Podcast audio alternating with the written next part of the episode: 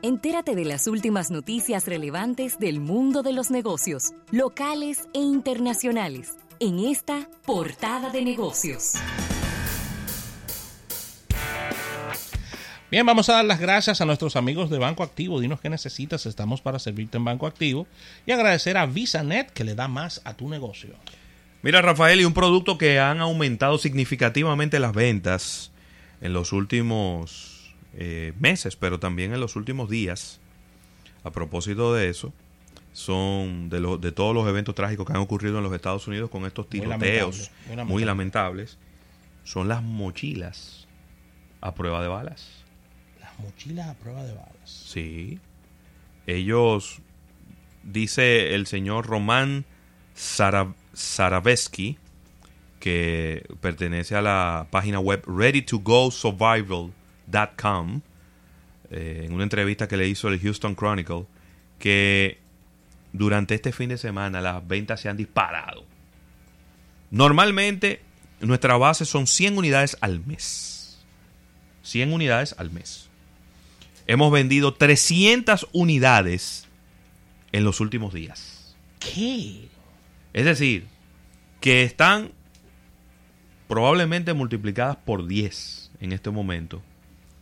Estas mochilas que están hechas de un material a prueba de balas, ¿no? Yo no sé si es Kevlar o, o, qué tipo de material eh, es este que se supone que las pueden utilizar como una manera de protegerse en momentos de estos tiroteos en los colegios, pero también en el camino hacia y desde su casa.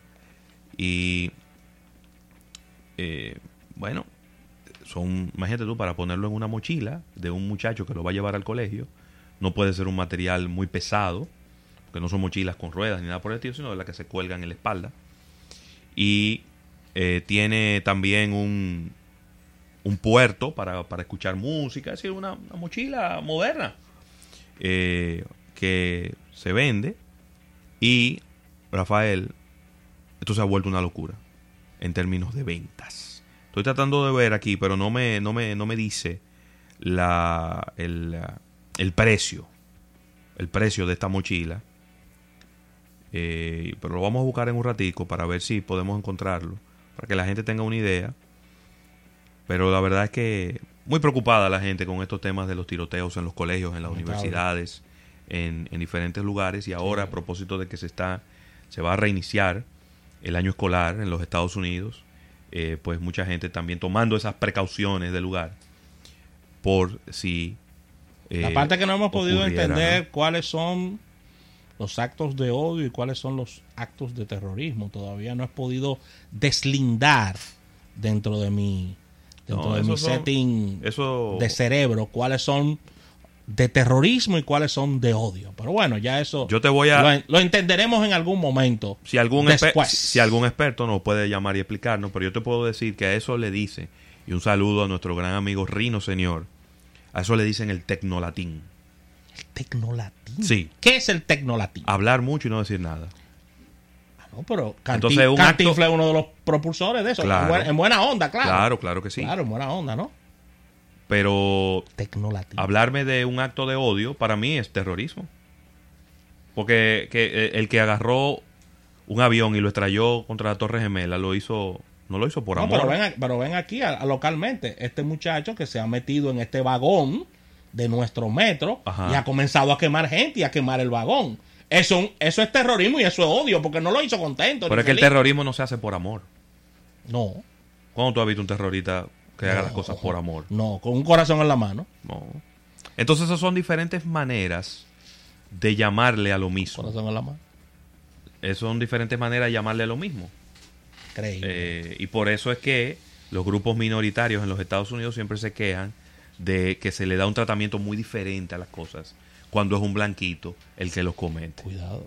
Si hubiera sido un musulmán, tú puedes estar seguro que dicen que es terrorismo inmediatamente. Y si hubiera sido un negro, dicen que es eh, que hay que aumentar la, seguridad y que hay que mandar más policía para la calle. Pero como un blanquito que tenía todos sus problemas resueltos, entonces es un acto de odio. Así mismo. No, eso es terrorismo, dígalo por su nombre. Eso es terrorismo. Dígalo por su nombre. Mira, Ravelo, y la tarjeta de crédito de Apple y Goldman Sachs ya está disponible.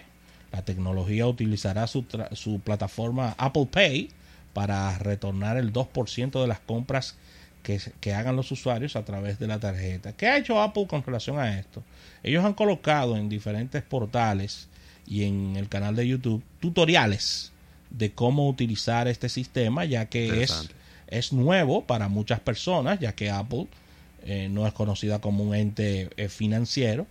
Y Apple y Goldman, Sachs, esta importante entidad financiera de los Estados Unidos, están lanzando su tarjeta de crédito virtual y esto entra en vigencia en el día de hoy, ya que ayudará a, a, la empresa fabricante del iPhone a diversificarse en sus ventas de sus distintos dispositivos, ampliar su nuevo negocio de consumo, según nos informa Wall Street. Y hay que decirlo, independientemente de que tú tienes el respaldo financiero de, de una institución tan importante como, como esta, Apple tiene situaciones de exceso de liquidez y eso te ayuda a mover el dinero y a, y a tener ahí un movimiento importante.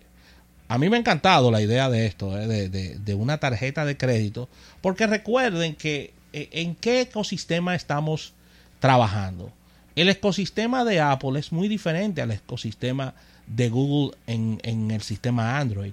Android tiene un gran porcentaje de sus, de sus aplicaciones que son gratuitas y siempre ha sido así, abierto, gratuito. En Apple no. En Apple regularmente tú tienes que pagar por todo. Y ellos han generado ese ambiente y le ha dado resultados, Ravelo. Y el público no se queja. No se queja, la gente compra. Ah, que esta aplicación me vale 3 dólares. Vamos arriba. La compra. La compra. Usted dirá, bueno, pero yo prefiero que sea gratis. Bueno, pero que es un tema de, de, de tú seleccionar qué es lo que te gusta y qué es lo que te conviene. Y muchas personas han optado por el sistema que tiene Apple de que todo lo que ellos venden, nada es gratis. nada es gratis.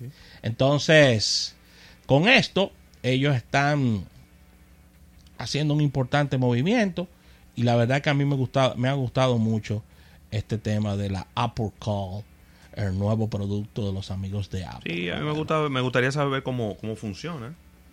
Que es una tarjeta de crédito que no tiene nombre. No. Que no tiene número. No. Entonces, ¿cómo van a verificar que es tuya?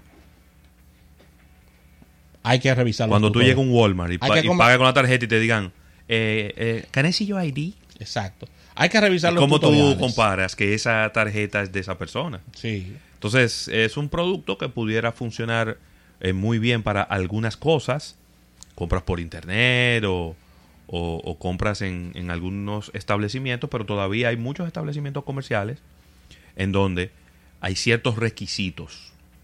Y cada vez requisitos... De hecho, por ejemplo, aquí tú vas a los supermercados y prácticamente la tarjeta tú nunca la sueltas.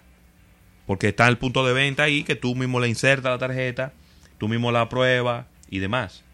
Pero en Estados Unidos eso no es así. En la mayoría de los establecimientos comerciales todavía se utilizan tarjetas con banda magnética, ni siquiera con, con, chip, ni con, ni con NFC.